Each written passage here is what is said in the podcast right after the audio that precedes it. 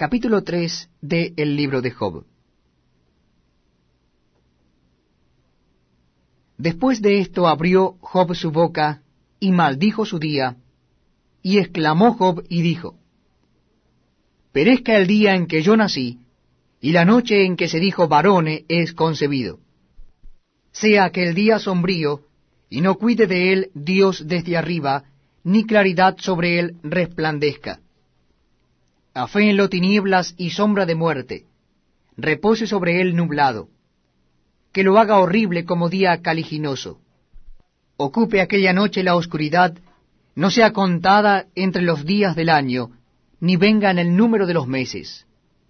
Oh, que fuera aquella noche solitaria, que no viniera canción alguna en ella. Maldíganla los que maldicen el día, los que se aprestan para despertar a Leviatán, Oscurezcanse las estrellas de su alba, espere la luz, y no venga, ni vea los párpados de la mañana. Por cuanto no cerró las puertas del vientre donde yo estaba, ni escondió de mis ojos la miseria. ¿Por qué no morí yo en la matriz o expiré al salir del vientre? ¿Por qué me recibieron las rodillas y aquel los pechos para que mamase?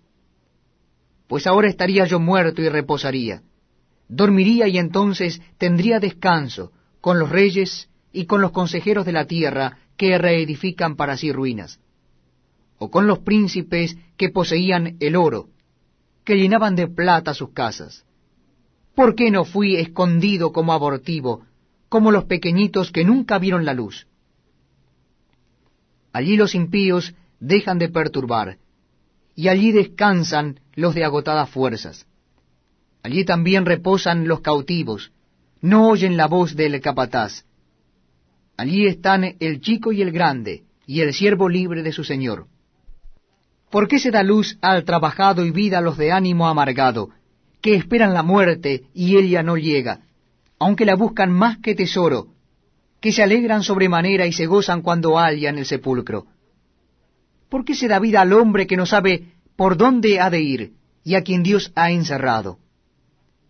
Pues antes que mi pan viene mi suspiro, y mis gemidos corren como aguas, porque el temor que me espantaba me ha venido, y me ha acontecido lo que yo temía.